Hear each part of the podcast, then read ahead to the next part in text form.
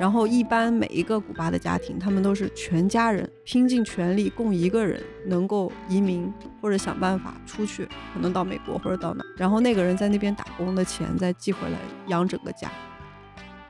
然后两个菜是两个盘子，我跟那个老师一人一个盘子，盘里装着饭和沙拉。我说大姐你怎么不一块儿吃啊？她说你们先吃。我说一块儿吃啊不？她说我说够啊，你这些菜都够啊。然后我们家就四个盘子，你们吃完我再吃。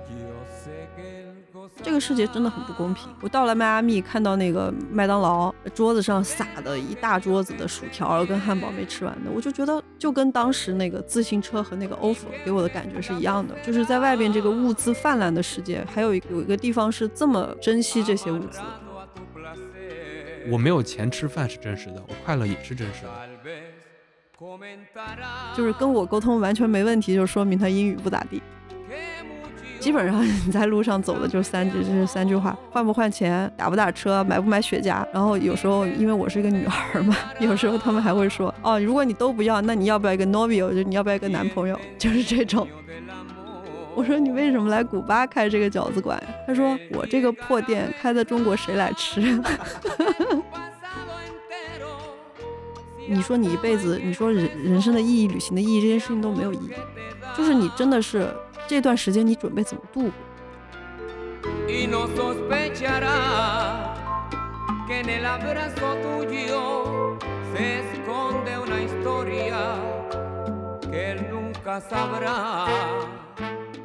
欢迎收听陈曦的个人播客，在这里我们用声音记录环球旅行中的人和事。我是西西陈曦玉，我是玉米。差不多说，我们继续来聊我们关于古巴的第二期。之前这一期我们是一起录的音，然后不过我们会把比较长的内容分成两期，并且这也是西西最喜欢的目的地。怕我话太多了，你们一一期听不完。嗯，当然，西西在这一期中也分享了他继续在古巴见到的非常有趣的人和事儿。话不多说，我们继续来听这个对谈吧。好呀。哎，就是我其实聊到这儿，我特别想问啊，就是你看你非常。想带着我们去古巴，想带着就是推荐我们去。假如说我自己没那么喜欢跳舞，就是我自己没那么喜欢跳舞，你你你会怎么来影响我？就是来让我去那儿啊？我觉得，嗯，你觉得我一开始喜欢跳舞吗？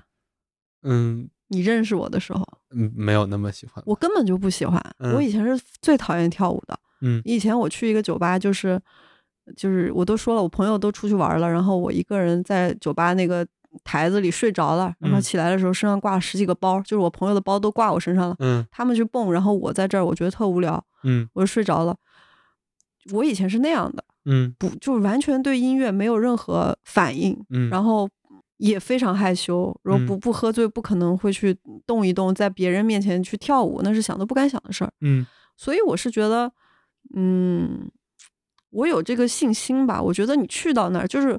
你去到那儿之后，你自己就会被感染，不用我，我不需要跟你说什么。嗯，如果我说的越多，你可能还会抵触。你会说哦，我就偏不不不改变给你看，然后可能你还不会改变，那我不用说那么多。明白？对，就是我，就是我自己本人也是挺喜欢拉美的。嗯，因为因为我喜欢梅西嘛，然后我就 拉丁美洲是一个太牛的地方，就是就是那儿那几个国家，也不也不是几个，那几十个国家。嗯。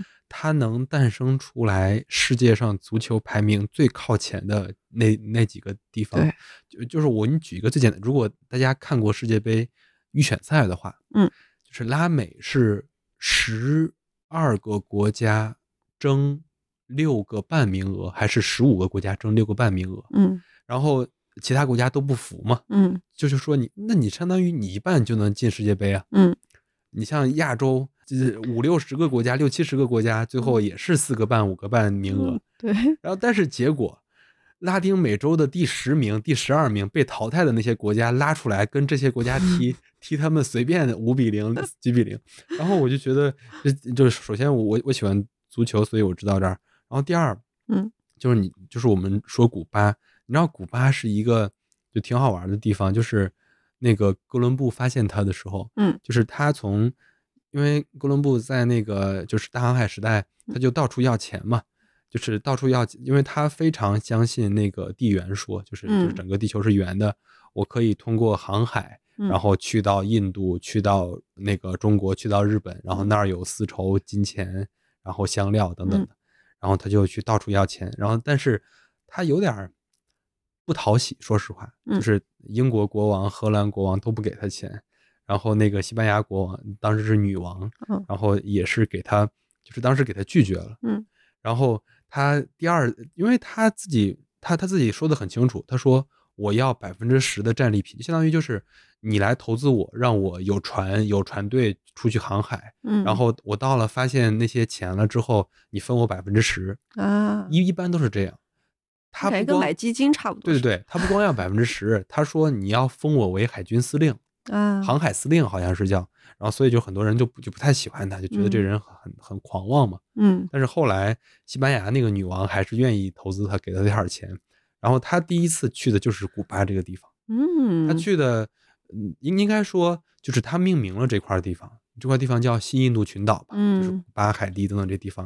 就是他到了之后，他以为这儿就到印度了，所以他给这儿的人起名成印第安人，然后给这个岛就这块这块群岛起名成西印度群岛。嗯，然后完了之后，呃，就就就是我对那段历史以及后来这个这片土地上诞生的那些作家也都很感兴趣。啊我我也跟你聊过这个事儿，所以就是就是如果有机会的话，我自己肯定还是很想去一趟的。行啊，那 所以，哎，反正我觉得我们今天聊古巴就是嗯第二次旅行，就以跳舞为主，我们还聊了很多跳舞的事。我不知道你还有什么想要分享的没？如果如如果有的话，等会儿你可以讲啊。嗯然后我我在这儿就稍微多说几句，嗯，就是我们有这个播客之后，我我们可能会以目的地的形式来分享旅游经历，因为嗯就像就像我们聊过的，西西去过六七十个国家，嗯，那我们可能会把这六七十个国家分成不同的期，有的可能目的地我觉得非常有意思，我们可能能聊好几期，嗯有的我们可能就聊一期，或者说有的结合着聊一期，我们 MD 的形式把我们这个播客录下去。那我们相当于我我们首先预定了六十期，哎，差不多吧。然后我们未来非常想做的事儿是，因为我们非常想带大家一起去玩儿。我觉得这个事儿，呃，会非常的有意思。嗯，因为播客它是一个圈层，就它能吸引到同样一帮感兴趣的人。就比如说跳舞这个事儿，如果你在北京，如如果如果我们有机会的话，也可以一起去那些西西发现的非常好玩的那些局里边一起玩。然后，如果未来比较可能的话，就是我们未来能吸引来一帮人的话，我们也非常想带着大家一起去有趣的目的地来一起旅行。嗯，然后没事儿，你就可以来继续分享 哎，我觉得，我觉得真的很好，就是我还挺挺有会有很有成就感。如果一个人因为我开始喜欢跳舞，嗯我会觉得特别有成就感，嗯，真的。反正你至少影响了身边的不少朋友。对，嗯我我的口号就是，反正你认识我，你就得必须得知道 Sasa 这个事儿。呃，你 知道那个西西现在是就是因为那个古巴大使馆在是是在北京哪儿？是在那个是在光华路上还是在三里啊屯那儿？呃光华路，啊啊！嗯，然后那个古巴大使馆的那些参赞们找西西做过很多次活动，也不算找我了，就是找我们老师。啊，对对找那个舞蹈团体啊，对对对，舞蹈团吧。然后然后一然后一块儿去那哎，但我还真被前古巴大使，就是嗯古巴驻华大使，他专门拉我过去说，嗯小姑娘跳的不错，但实际上没有那么好啦，就是作嗯为一个外国人还是不错的。对啊，就是反正很有反反正觉得很有意思。因为我刚刚才那个问题就是，你嗯第二次旅行里有没有遇见过什么有除了刚才那个舞蹈老师那个大姐，嗯，还有没有哪些有意思的人、有意思的事儿？那个大姐，我我还想接着说完，嗯就是那个大姐，因为我认识她之后，其实我了解到了挺多，挺有意思的。我觉得那个大姐其实她像一个小小的一个古巴一种类型的人的一个缩影。嗯首先，她的老公在美国，嗯，就古巴基本上哦，大部分的外出务工，家庭都有一两个在国外。嗯然后呢，后来我在那边认识了一个中国人，嗯挺有意思。那个中国人是一个古巴的女孩介绍我认识的。嗯我认识那古巴女孩是从小红书认识的，嗯 是不是很好很好玩？这个嗯从小红书认识了一个古巴女孩，她中文说的特别好。她现在已经来到了北京语言大学，我觉得大家有意兴趣的话，我可以请她过来，大家一块儿聊一下。嗯嗯她帮了我特别多，包括怎么下载古巴的一个打车软件叫做 La La Luna 还是 La Cena，我忘了。然后你必须要有一个古巴本地人给你接收一个验证码，你才能注册。嗯，有了这个，人家现在古巴都有打车软件，能想象多先进吗？那会儿我一八年去是不敢想的。嗯，然后价格就是会基本上是比较划算的，就不会坑你嘛，不会说说价格是透明透明的，对对对。然后也比较安全，就是你能知道肯定是不会是骗子。然后包括他给我介绍了一个换钱的一个一个人。但是这个可能不太可以，反正就是去那儿，然后他是一个开饺子店的老板，他呢特别有意思，他就跟我他跟我讲了一些关于古巴的事儿，比如说他说基本上每个人，你看他们家里有什么冰箱啊、洗衣机啊，有些东西电彩电呀，好多都是外边的亲戚给你带过来的。然后一般每一个古巴的家庭，他们都是全家人拼尽全力供一个人能够移民或者想办法出去。可能到美国或者到哪，然后那个人在那边打工的钱再寄回来养整个家，啊，基本上都是这样。所以基本上很多古巴人都有国外的亲戚，嗯，当然也有很穷的，可能家里实在是一个人都供不出去的，供不出去。所以他们其实，嗯，怎么说呢？就是那个大姐她的老公就是在美国，然后她的儿子最近她把她的儿子送过去送出去了。她在古巴算是一个其实条件还不错的一个，嗯，一个状态，不算那么差。那个时候，我记得我有两个朋友说，正好看我在古巴要过来找我玩儿，然后他们从洛杉矶过来，然后我就说，我说那你能不能帮我这边的朋友带点东西？我问大姐，我说你们要带什么？她说，你们帮我带点感冒药就可以。哦，感冒药是买不到药，然后我就说那行，我就托我朋友带了很多很多很多大瓶的那种药，然后可能就是布洛芬，就是比较比较常用的或者一些感冒的，然后带了很多奶粉。然后一些比较实用的东西，然后过来给分给他们。我看那个大姐就拿那个小的纸，把那些药大概二十片包成一小份儿。她说：“我明天可能会把这些药去送给真正穷的人。”哦，意思就是连外边没有亲戚的那些人，嗯，真正的是买不到药的那些人，然后。送了好多，她其实就是她是一个很善良的大姐，她以前是个英语老师，但是她英语水平真的很可怕，就是跟我沟通完全没问题，就说明她英语不咋地。然后对，然后那个大姐她当时我其实我请他们吃了很多饭，包括我说了那个老那个我的舞蹈老师是一个男孩，嗯，然后他们俩有点像干妈跟干儿子的关系，就是那个男生是不会说任何的英语。所以他都依靠这个大姐帮他去做经纪人，嗯，所以他会给他介绍很多学生找到他，然后他去给他安排，嗯，然后呢，我是觉得怎么说，就是我我觉得他们挺不容易的，我我有时候就会叫他们一块儿吃饭，嗯，我经常就是我我会请他们吃饭，然后那个大姐每一次都不愿意，她就她说我不行，她要把钱就是 A 掉。嗯，然后我有时候就坚持，因为我知道我们去吃饭那些，他他跟我说了，他从来不在外面吃饭，基本上就是在家吃。然后你想想，他已经是条件还不错的了，然后住的那个房子我也老去玩，我跟他一块在那做街溜子，可以说是家徒四壁，什么都没有，一个很破的风扇，两个摇摇椅，能看出来是特别特别老的时代留下来的，地呀墙啊全都是斑驳的。他就每天住在那，管着楼上那个民宿，就是他的工作。嗯，然后我记得。反正他每次都不，就是他总是说要要要付钱，但是我每次都抢着付。但他确确实不是装的，不是那种说我就意思一下。然后后来我要走的时候，他跟我说：“他说西西，我想请你吃个饭。他说因为你一直都在请我们吃饭，我们也没有什么可以回报你的。嗯，包括我后来上课那个老师都不要我钱了。他说因为我觉得我老请他们吃饭。嗯，然后后来，然后我就我我觉得他在家做饭，我就接受了。我说好。然后他那天做了，我记得很很清楚，他给我做了土豆炖鸡。嗯，土豆是一个比较珍贵的食材，在那边不便宜，也不好买，得在黑市买。嗯，然后他当时做了两个菜，然后一个沙拉，一个土豆炖鸡，然后还有黑豆饭。嗯，然后两个菜是两个盘子。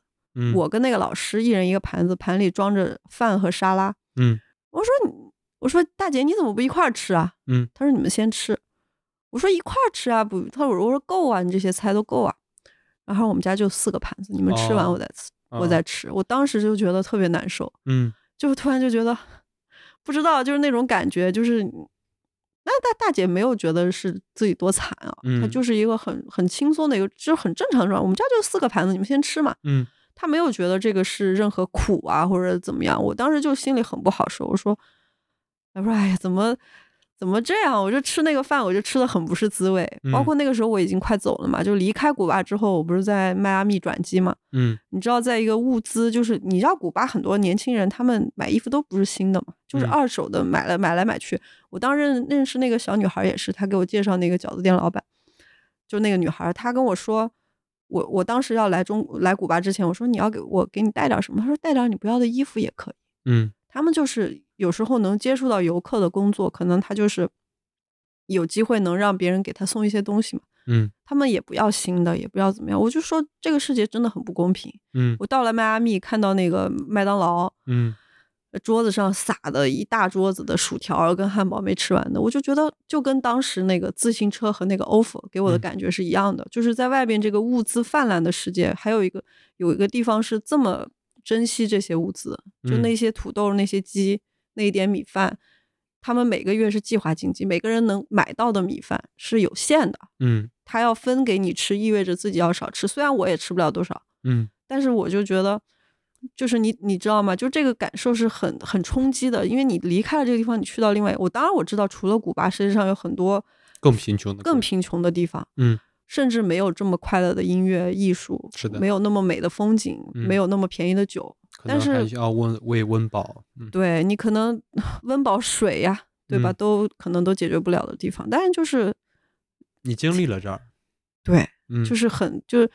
我也很为这个地方心痛，所以很多有有很多人我写帖子说什么我在古巴被骗呀什么的，比如说有人什么酒托进去叫你请他喝杯酒，然后一结账发现三百美金这种的，嗯，那是你傻呀，就是。我觉得善良的地，呃，很多地方善良的人是肯定是比坏的人要多太多的。嗯，坏的人一定是少数。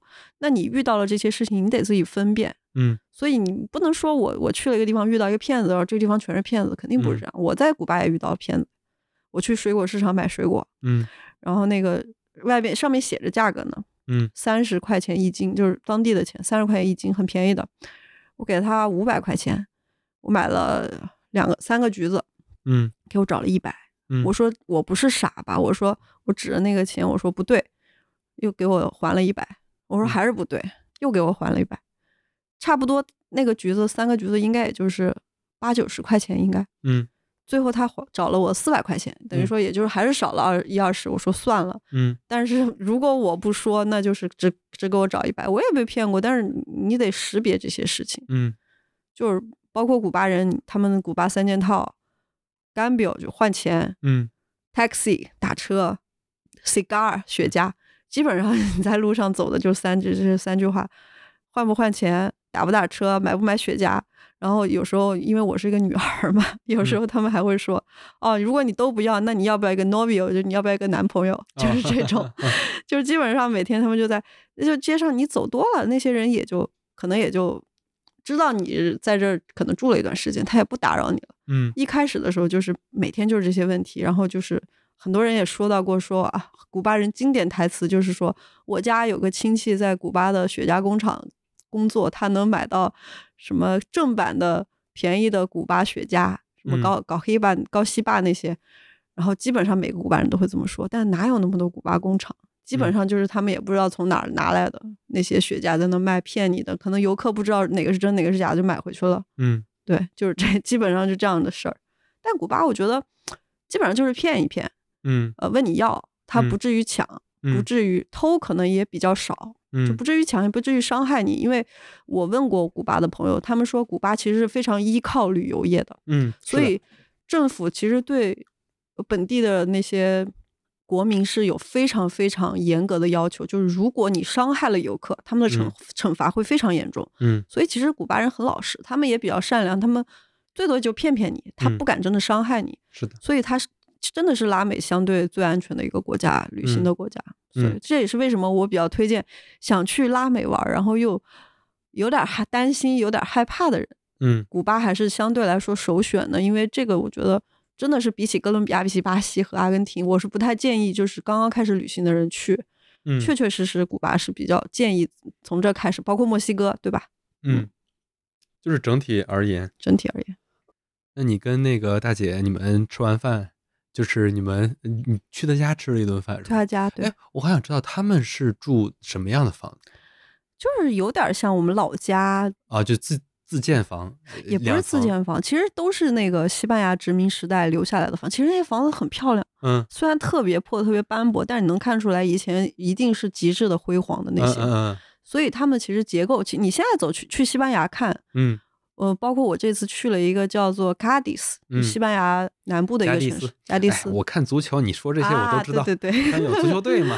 啊，加迪斯还有足球队呢，我有也不知道那地儿哎停车人家西班，人家西班牙那么不不大一个地方，跟中国可能跟跟什么河南加河北差不多大的一个地方，嗯可能还没这俩省大。嗯，人家有大几十支球队，西是甲就是西甲、西乙、西丙，啊就是甲、乙、丙那种联赛。光西甲，嗯你像加蒂斯今年就在西甲，他他是那种呃冲击甲级联赛的队伍。我觉得咱能弄一个足球旅行，你来带一下队，哎，真的足。球旅行可能可那个什么了，就是你知道吗？世界杯的时候，嗯人家有就是在中国这个事儿是很形成产业的。是吗？就比如说今年的卡塔尔世，就是去年的卡塔尔世嗯界杯就很被人骂，因为它太贵了，对，就是他的球票人民币就能炒到几万元。嗯，那你比如说你去那儿之后，整个带上机票、带上住宿，这一趟我花十万块钱，嗯。这我组一个团还是能组的。嗯，但假如说整个这一套下来，看个七场球，看个嗯。八场球，然后完了之后带上酒店、带上机票，加上来可能得好几十万，哇，太那你就很难组这个局了。对，所以就是他们当年南非世界杯，嗯包括俄罗斯世界杯，然后包括那个巴西世界杯，就前面这几届，嗯很，多人就是就是很多那种来组这种团来去玩的。哇，那阿根廷简直太划算了。阿根廷有时候看场梅西才三百多块钱都能买到票，但是梅西不在阿根廷 他，有时候会回去 踢一就是他回去些友谊赛什么的，对友谊赛、世界杯预选赛之类的。是，嗯，然后嗯，当然，如果能去阿根廷，肯定是肯定是这样是最好的，因为对它的足球氛围是最浓的，嗯因为他那儿太浓人都喜欢踢。是，嗯，对，嗯确实，嗯，没事儿，我们说回来，我们说回来，那那你在古巴除了嗯刚才那个大姐，你你这一次应该还会认识一些新的朋友。对我认嗯识一个小女孩儿，我觉得她特别特别聪明。这嗯小女孩她特别神奇，在古巴的孔子学院哦，就学中学，了中文，然后她会讲韩语，会讲法语，她都是自哦学，就特别聪明一个小女孩。你想想，在古多巴，大？她现在在北京上学呢，我觉得嗯特别神奇。我认识他的时候，他在古巴，然后嗯今年他上个月还是上上个月，他就来到北北京学习了。我说这嗯也太太有缘分哇，我。觉得挺好的。就是对你看我们看那些国际新闻，就嗯会看到孔子学院的一些负面，所谓对的什么传播什么什么什么之类的。我我我觉得那些都是不是，就是你看你看这小女孩，她来中国学习学习，就人家全奖，对啊，她机票酒呃机票住宿学费还有奖学金呢。对啊，所以就是他可能就会成为他们家的支柱啊，对，对吧？就他未来他就是他们家的支柱。你啊你说的太对了，对啊，嗯，就是就是，所以就是很多时候你需要看到更多面才能那什么，嗯。我觉得孔子学院真的还是挺有，我没想到，因为其实别的地儿我还没有真的去了解孔子学院，但是古巴是唯一一个，因为那天那个小女孩，我认识她一段时间了嘛，她那天特别兴奋，她跟我说：“西西，你能不能陪我去拿我的汉语那个水平考考试证？”啊，等于说她从孔子学院毕业了，她让我去陪她去拿，然后特别开心的陪她去拿那个证，然后我突然就我发现有一天我在那个 g a s a de la Música，我们之前说的那个音乐之家、嗯那个 Live House 门口，嗯我在外边就是打电话呢，突然旁边有一说中文的，嗯 我说这还有中国人，我一回头看，哎，不对呀，是个古巴人，嗯一个小小弟弟。然后我说，我说你这中文可以，我说你跟谁打电话呢？听着像跟女朋友。他说啊，那个跟我同学聊天呢。然后我说，我说你这中文可以，他说孔子学院学的，嗯，就很神奇。我说嗯是不是孔子学院在那儿就是学费也比较低，或者甚至不收免费啊？免费的，嗯然后而且孔子学院那那边还有打太极的兴趣班儿。嗯就我觉得挺有意思的，就是一帮古巴人在那儿 打太极。我到时候，哎，我到时候邀请我那个朋友过来跟大家聊一聊，可以啊他肯定更了嗯解一些。对对对，然后反正就是这个小女孩，我觉得她特别聪明。她，嗯你想想，因为她年纪很小，嗯然后她，但是他语言是优势，他能嗯开个小红书账号。嗯然后他有从小红书上有了非常多的中国客人过去找他，嗯他跟我说他只做女生的生意，嗯他觉得这样更安全。他因他因确确实他遇到过一些奇奇怪怪的一些客人，嗯可能有一些不礼貌的行为。他说嗯游客，对，然后嗯他说我只做女女生的生意，然后他跟很多人都成为了好朋友。嗯他，当时还给我炫耀他手上戴了一个小米的手环。哦，哈 哈我说朋友送他的，对，他说我第一次拥有一个这智个能手环环，他说 这个东西在古巴就非常少见，他说嗯特别开心，他说是我的就是旅游团的朋友送给我的，嗯然后特别聪明的一个女孩，你问她所有的资讯，她啪啪啪给你一堆，而且非常，当时她给了我一个 Google Map 的一个收藏点，等于说有一个有一点像收藏夹，嗯。你打开之后，你跟可以看到她收藏的，比如说好的早餐去哪儿吃，啊啊啊，然后好的酒吧，嗯，你想要买一些蔬菜水果，嗯。超市，嗯嗯，然后你要购物买纪念品在哪儿，他全给你列的清清楚楚。你点嗯。进去好几个，就特别清，就很特别聪明。嗯然后他还跟当当地的一些摄影师做一些摄影团。他说：“我发现中国人特别喜欢拍照。嗯”然后他就开始做一些摄影团。他的游，他你想想，他是个做导游，然后嗯他呢，就手里有很多游客嘛，嗯哎，游客想要拍照，拉一下，哎，又是一个生意，嗯，就脑子特别灵活。嗯所以我觉得，嗯，这小姑娘应该以后不一般。不一般。然后 带她过来北京，我当时介绍了几个他来这儿读，相当于是进修还是什么？就什么？他应该是哎本科还是研究生科吧？本科还是研究生？我还还我还真不知道，到时候问问他。反正我觉得他挺有意思。嗯他就是我觉得年真的是年轻有不是年轻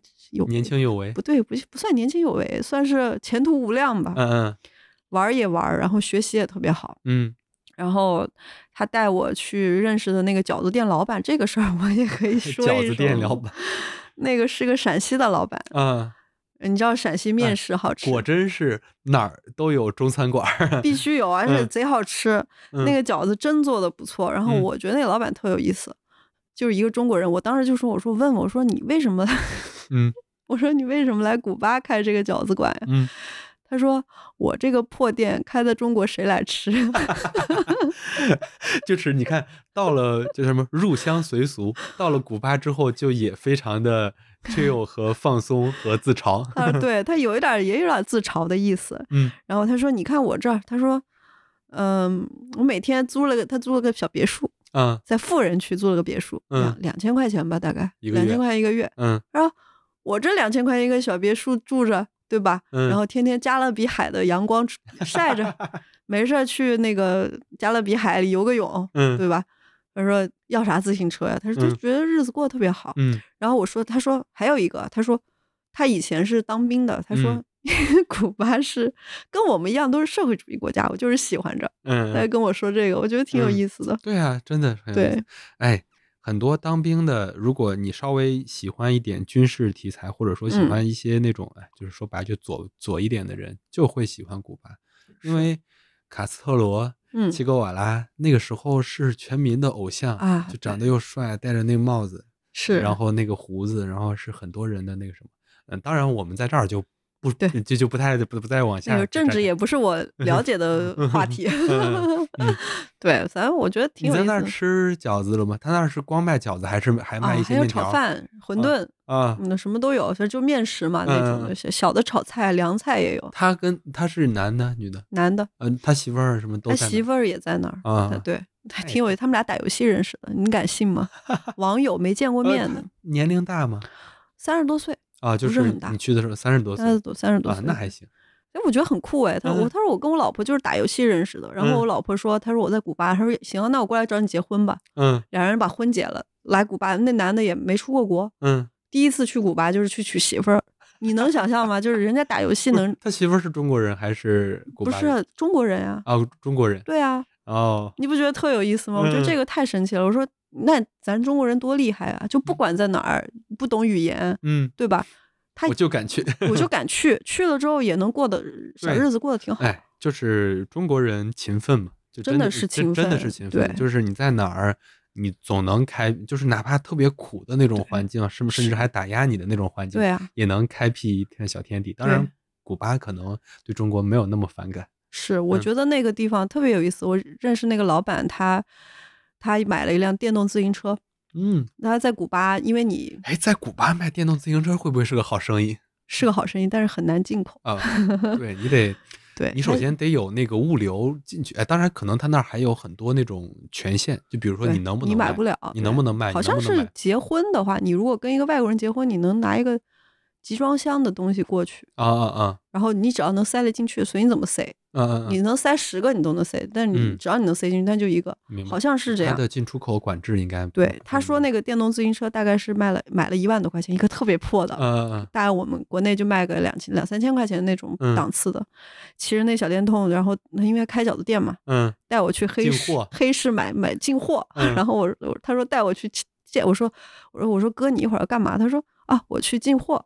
我说去哪儿？他说去黑市。我说哎黑市我有一兴趣了，我说嗯我也想去看看。然后可有意思，骑着那辆小破电动车，先说先带你去吃个好吃的冰淇淋。嗯然后我们骑到那个富人区，他给我介绍，他说这边都是富人区啊、使馆区，就是你一看这边的房子就不一样了嘛。我看也都挺破的，嗯，但是就是相对相对对相对新一点，刷了墙漆什么的。然后吃了个冰淇淋，然后他就带我去黑市。人所谓的黑市，我以为是那种特别 underground 的那种嗯地 下，然后有一个什么菜市场啊的那种黑市，嗯。结果是在人家家里，就是你你走一个特别普，走到一个市区，哦然后犄角旮旯他们所谓的黑市是不是就那种没有国家营业执照的那种 商店、超市之类的？对你也不知道他们哪来的货，反正就是嗯。至今我也没问他，反正嗯。就是你走走到一个胡同里边，然后你再走到二楼，人家打开一个后门，嗯。然后你又穿过一个天台，嗯。然后天台上面挂着那些破烂衣服，撩过你的脑袋，就这样走进去。嗯。走进去之后，里边摆了一地的那个娃娃，有点古巴的那个拜的神。其实哦我们后来跳的那个舞，他们其实他们那边叫 Olishas，就是嗯他们拜的神有地神啊，各种神，什么水神、呃风神、雷神之类的，他们嗯很多那个拜自然的一些神嘛。然后拜的祭祭祀的一些娃娃，一个大厅里面全是那个娃娃，摆满了。他们、嗯你看很多古巴人，他们房间里都摆了那个。嗯然后之后那个房间也是四面都摆着各种凳子，不一样的，每一条凳子都不一样，感觉不同年代留下来的破凳子。然后中间有一个婴儿床，里面放着一个小孩儿，嗯 然后有一个呃年纪比较大的男的从一个帘子里钻出来，手里拎着两袋儿吊着冰渣的虾。这个就是我跟那个大哥去黑市买虾的经验。我说这个 这个黑市真的挺有意思的，就是跟我想象的完全不一样。然后嗯对他说，然后一会儿还要再去买点牛肉，嗯然后又是去了一个人家里，就是类似这种。嗯，我觉得，我说中国人真的挺挺有意思。你说这怎么找得着呀？你说有哎，这这中国人就是挺牛的，就是很勤奋，就是真的你到那儿之后，你就能呃发现这些地方，包括。哎，我我们有很多可以聊。你看，咱们那次去摩洛哥，在那个马拉喀什吃，也不是马拉喀什，在那个菲斯吃的那个川菜，啊，我觉得那个大姐，人家肯定也是在当地混的风生水起的。然后咱们不是老老说被打劫，人家说、嗯没事儿，你就硬气一点，他们不敢真真跟你硬，是吧呃我我还我还记得那个话，反正就中国人很好玩儿。真的很厉害。我嗯说他对你在那儿你在那儿待了，就是跟他相当于跟他待了一下午，又陪着他进了一天货我。就感受了一下他这个、嗯这个事儿，然后他跟我讲了好多。他老婆也在他店里帮忙是吗？他老婆在带孩子，啊然后他啊还带我去看了一下他们家。啊！相当于是他自己管着这个店，然后对他，呃人家现在有好几个员工都是古巴人。哦哦哦你说古巴人在那包饺子，我觉得真挺有意思，包的还挺好的，就是贼慢，你知道吗？就是假如说，呃，比如因为古巴人有黑人有白人嘛，假如说他的员工里又有又有又有那个白人黄头发的，又有黑人卷卷毛的，一块包饺子，就但是他们贼慢，哦，卖手工饺子，手工的，就全是手工捏的。好好你知道。我点一下得一个小时才能上，就是那呃包的。慢是吧？对，它真的是一个给你到了点，一个一个包，然后再现煮，啊，好吃，真的好吃。我还挺建议大家去尝尝一尝，嗯一个小破店，也在也在那个首都。也在哈瓦那，对嗯对对。但是我觉得哎，你你去古巴，你除了哈瓦那之外，你去过其他的城市吗我吗？去了一个叫特立尼达，嗯，那在哪儿？哎，是这样，去特立尼达，很多人都会选择去维尼亚雷斯旁边有一个就是专门做雪茄的一个小镇，但嗯我对雪茄印象就兴趣没有那么大，因为我嗯自个儿不抽嘛。嗯但是后来我最近有点兴趣，但是我也可能也不抽，然后就是觉得这个文化挺有意思。嗯。然后我选择了另外一个小镇叫特立尼达，是因为嗯。当时我遇到了两个德国过去的姐姐，嗯。也是我国内的好朋友，介绍我们认识的，说啊，你们都在哈瓦那呢，认识一下两个大姐，每年去古巴度假，嗯。他们住在德国，然后嗯。跳舞也是跳舞，然后他们说特立尼达好，我说为什么？特立尼达是一个特别老的小镇，然后他们那个地方路全都是石石板，就是那种石鹅卵石路，啊啊啊，你基本上就是很小，但是走到哪儿就是十十几分钟。嗯然后那个地方有个特别硬核的一个夜店，是在一个悬崖不对，一个窑洞里，有点哦像窑窑洞里的一个蹦迪的酒吧。说 年轻人最酷的年轻人都穿的要很好的去那边玩儿，嗯但我没有去那个，因为我都去了一些中年人去玩儿的地方。然后那个地方好在什么呢？它每一个酒吧的距离都很小，因为在古巴，咱们说实话就是舞蹈音乐就是嗯他们的基本上最重要的事儿。嗯所有的人基本上都离不开这些东西，所以嗯特立尼达就是一个很小的地方，然后聚集着非常多的艺术家、歌嗯唱家、音乐家，嗯，然后也有很多很好的酒吧在那边，就是跳跳舞啊、live house 这些。所以你基本上一晚上你可以串场，这个地方玩了，然后走两分钟去另外一个地方，有不同好玩的地方。我在那边认识一个特别有意思的大哥，那个大哥是一个挪威人，他应该有六十多岁了，快七十岁了。嗯然后他特别有意思，就是我们在那个还是在音乐之家认识的，他有分店嘛，在特立尼达有分店。然后呢，他是留在了古巴生活。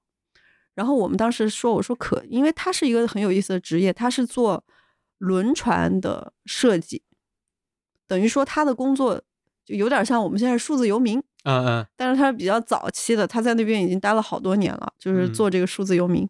然后他是做轮船的设计稿，哦所以他只要挪威的嘛，嗯他做轮船设计稿，他还给我们看过他那设计稿。嗯然后我们进了他的屋子，哇塞，他那个屋子太有意思了，特别大。然后客厅里面摆满了各种各样的古巴的乐器，还有一些嗯架子鼓，嗯还有一些他从挪威带过来的进口的一些乐器，嗯各种各样的乐器，你能想象到的，什么萨克斯、嗯钢琴、嗯。架子鼓，还有古巴的各种叫空嘎鼓，嗯。全都摆满了，所有的乐器摆在那儿，就像一个乐队的排练场。嗯。然后呢，他说他有特别好的咖啡，说我嗯。有古巴最好喝的咖啡，都是他自个儿不知道怎么弄从进口弄进来的。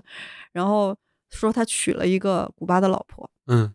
他说我娶她，我明确的告诉他了，我也爱他，但是我主要的目的是为了留在古巴。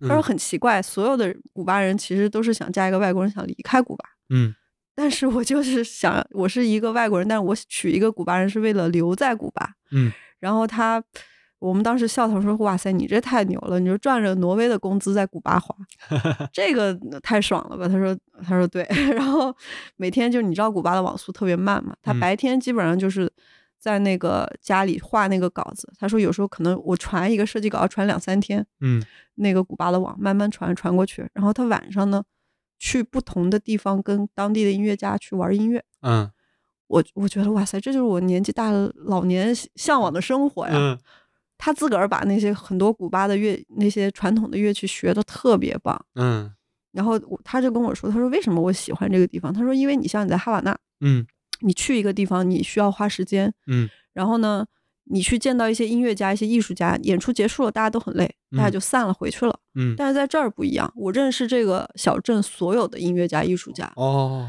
我们结束之后一块儿走两分钟去一个地方喝一杯，嗯大家再往回家家里走五分钟嗯都到家了。他说这个就是为什么我喜欢特立尼达的原因。嗯我就觉得哇塞，你这说的也太那个什么了，太吸引我了。我说我的晚年生活，我就照着这个目标找一个嗯类似他这样的工作吧。嗯就是你在那儿住了吗？呃住了几天，啊，对，怎么样？就是他那儿的民宿跟哈瓦那有不一样吗？肯定不一样，那边更便宜，嗯便宜，然后环境也很好，嗯，然后沿海吗？他不是沿海，不哦是沿海的啊，沿海沿海沿呸，说错了，嗯特别棒的海滩。嗯嗯嗯我们我们那个小镇老城不是沿海，但是嗯。你可能开车出去半个小时四十分钟就能到海边，就是特别好，没人，嗯。白沙滩，然后特别漂亮的玻璃挺远，三十分钟。因为古巴是个30分钟岛嘛，它它它所有我我指的是就古巴它是嗯。个岛，它所有的地方都是有海岸线的，海岸线六千多公里的，所以就是嗯。假如说你离整个海滩需要三十分钟的话，那它已经是古在古巴比较内陆的一个小镇了对。它是一个老城区嘛。嗯嗯但其实也也可能是因为我们去的那个海边比较远，嗯它有好几个，就可能有近的，没有那么舒服的。反正嗯当时我也是他们带着我们去的嘛，嗯然后带着我们去，我们就去了一个选了一个比较人少，然后玻璃海嘛，嗯，什么叫就是反正比环境挺好的。嗯那边点一个什么比尼亚狗拉达，就嗯椰林飘香，他们的经典的鸡尾酒，嗯十块钱，太爽了，真的。嗯对，就我觉得也很有意思，因为你在一个那么小的小镇遇到一个挪威人住在那儿的，嗯。然后你看他是这样生活的，就在那个地方，嗯。我觉得好有意思。就是他说今每天都有人不同的，因为他的那个租租的那个房子特别有意思，白天是一个市集，嗯。等于说那些市集的摊子会堵在他的大门口，啊。所以他很多人就是大家都认识他，说我要找谁谁谁啊，好，你在那个摊子后面你就去找，然后大家找他就是敲敲门，他嗯。如果在的话，他就给你开个窗户说啊谁呀、然后看一眼，然后出啊是你呀、然后进来打开进来就是说喝咖啡嘛，嗯。啊喝完咖啡然后你他那有牛奶嘛，然后还有拿铁，然后你就会看到这个人很有意思，他跟本地的那种连接融嗯。合，我会觉得非常羡慕他，因为嗯。六十多岁的老头儿。嗯，对吧？他你想想，他做轮船设计，这在哪儿都是最高薪的工作对。然后你想想，然后他去到那个地方，嗯他肯定，我不说像皇帝一样的生活，就是他肯定是一个生活条件很好的人，非常好但是他愿意在那儿享受这种自由，嗯不受拘束的，然后他肯定能跟当地人玩的很好，就是他。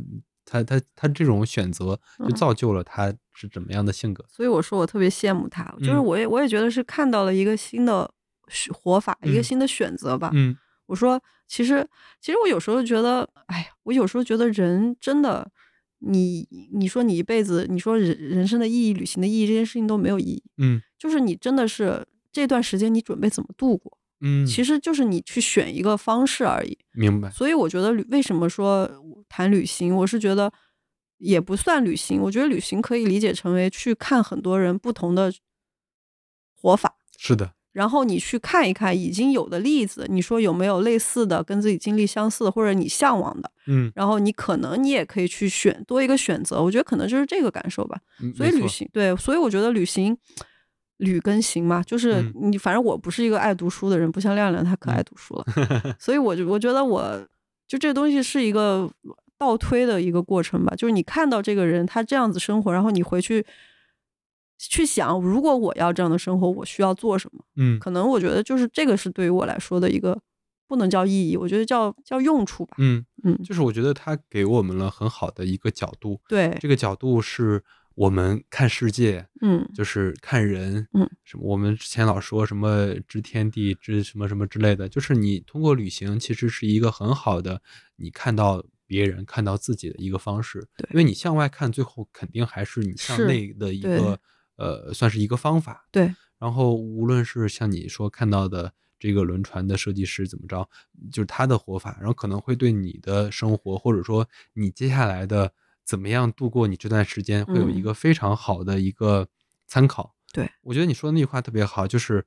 我不是要去选一个怎么样的旅行目的地，或者说我一定要做哪些 list 上的事儿，嗯而是我接下来这七天、这三天，甚至是这一个月，嗯我要怎么度过？对我要用怎么样的心情度过？我觉得这很重要。是特别特别重要。是的对对对。呃，要不然我们古巴先聊到这儿。啊，好，不是不是，你你还有你还有什么？没有，就是哎，我啊，我想一下，嗯也行，嗯，下回想到什么再补充吧。好呀好呀，因为 我觉得就是古巴，呃，是西西非常喜欢的目的地。然后，嗯呃，我我我我觉得就是，其实目的地这个词儿是我看那些旅游杂志学的，啊什么旅行目的地什么之类的，呃因为他们会把这个这个当成一个非常重要的词汇。嗯我觉得对西西来说，它不是目的地，它就是一个家园。就是我的老第二家，第 快乐二老家，快乐快乐老家。第二快乐老家。对，然后完了之后，我也就是我，我觉得我们这个播客，我们分享这些内容，可能能让大家能看到古巴，或者说看到这个离我们算是非常远的一个国家，他们现在大概在怎么生活？然后我们看到那么多好玩的人、有趣的人，他们在怎么样的生活？我可以打断一下吗？可以，我可以采访一下你吗？嗯，就是你作为一个你没有去过古巴的人，你对他一开始是什么感受？我其实很好奇。我对古巴是红色感受，因为因为因为你看，我看卡斯特罗，嗯，他的。创国人，他就像毛主席一样，嗯嗯，大概是这样的一个人。然后以及他被美国制裁的这五十多年，呃，我觉得他们会，嗯，你你知道吗？你作为一个中国人、一个美国人、一个俄罗斯人，你看世界的角度是不一样的。因为，假如说我们作为一个中国人，我我们会同情古巴人。我们为什么会同情古巴人呢？因为他会成为一个大国角力的。一个小战场，嗯，一个小的斗兽场，嗯，所以我会非常那个，就是我我的这个同情完全是出于这个，不是因为我认识他们，或者说我知道他们怎么。你像如果我没有跟你的聊天，我不知道他们是怎么生活的，嗯，我我会知道他们可能没有那么富足，没有那么什么，但是我不知道他们。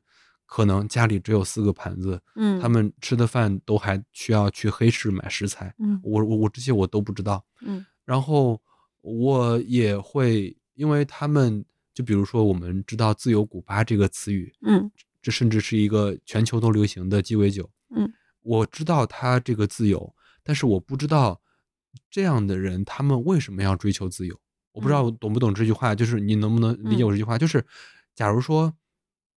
我还在为温饱、还在为生生计而担忧的时候，我这个时候大声疾呼自由，这是一个非常矛盾，对，它是一个非常纠结的一个口号。嗯，我我举个例子，比如说我现在是一个，就是我是一个所谓的领导人，嗯，我在这个时候，就是我在我们，我明知道我的国家、我的这些人民生活不是很好，嗯，我觉得我。我可能啊，作为一个中国人，我可能会喊出来，哎，我觉得有有有有点敏感，就我会喊出来小康的口号，嗯，就我就不到不至于到自由那个，对，我会喊出来，咱们都能吃饱饭，咱们都能就是衣食无忧，然后我们有美好的生活向往这种口号，我不会用自由当口号，嗯，但是这恰恰是我觉得他们这个国家神奇和好玩的地方，嗯，他们，我觉得所有国家都追求自由。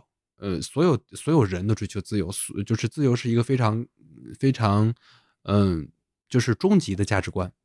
然后，但是他们从从之初，就比如说你说旅游的事儿，你说呃，他们对旅游的人的保护，是因为他们旅游是非常他们重要的一个产业。对，我觉得这也是也是因为他们从建国之初就很早的把自由当成一个他们很重要的价值观，所以他们才来保护。嗯嗯。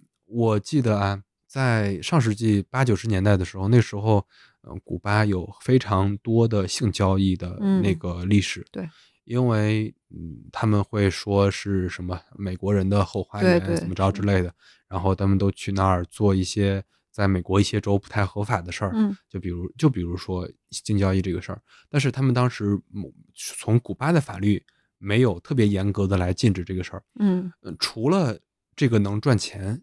之外，我觉得非常重要的就是他们当时的口号一直就会把这个当成他们非常重要的立国的口号。自由，对，嗯，所以到最后，人是靠精气神活着的，嗯，人。是靠就是精神活着的，这是。我一直认为的一个，嗯，这个话可能会有点呃没那么政治正确啊，但是我的意思是，就是只要你有一个非常嗯。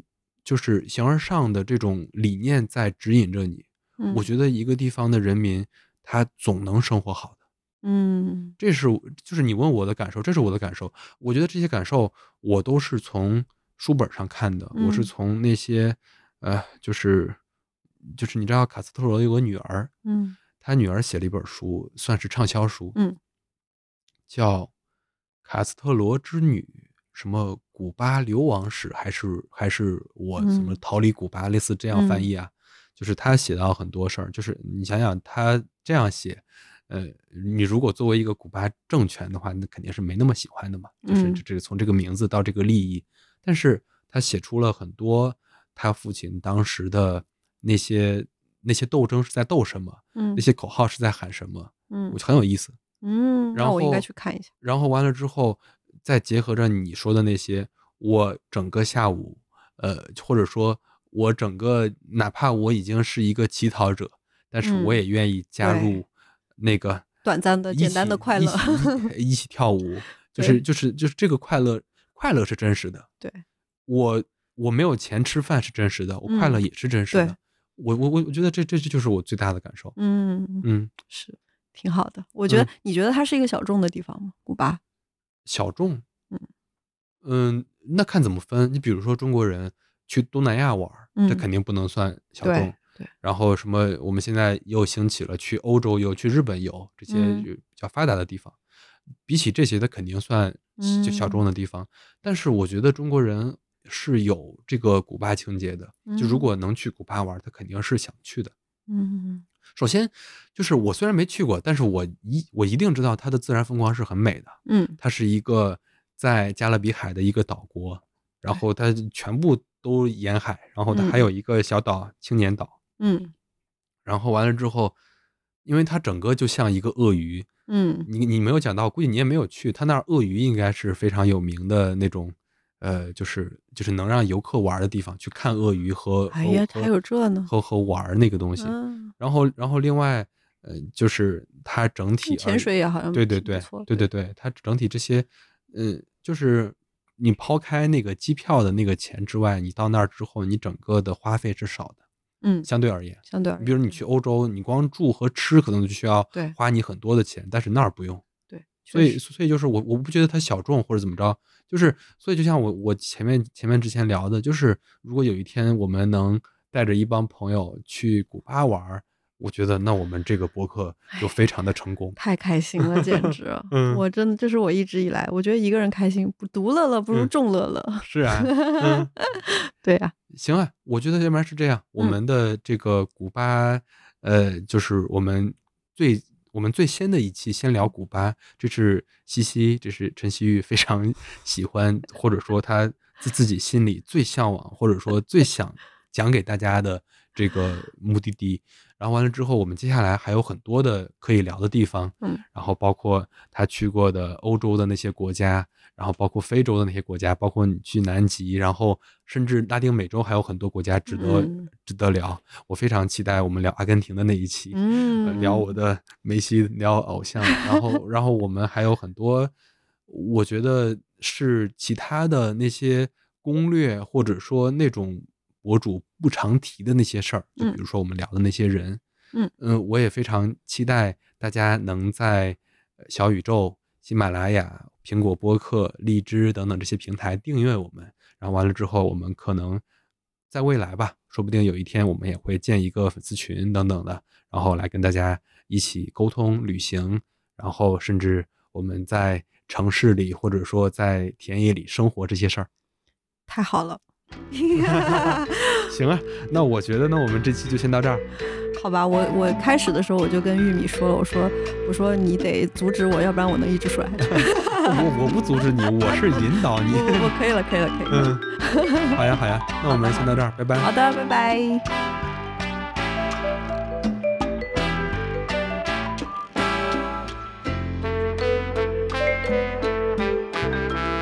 Oye, mami, oye, oye.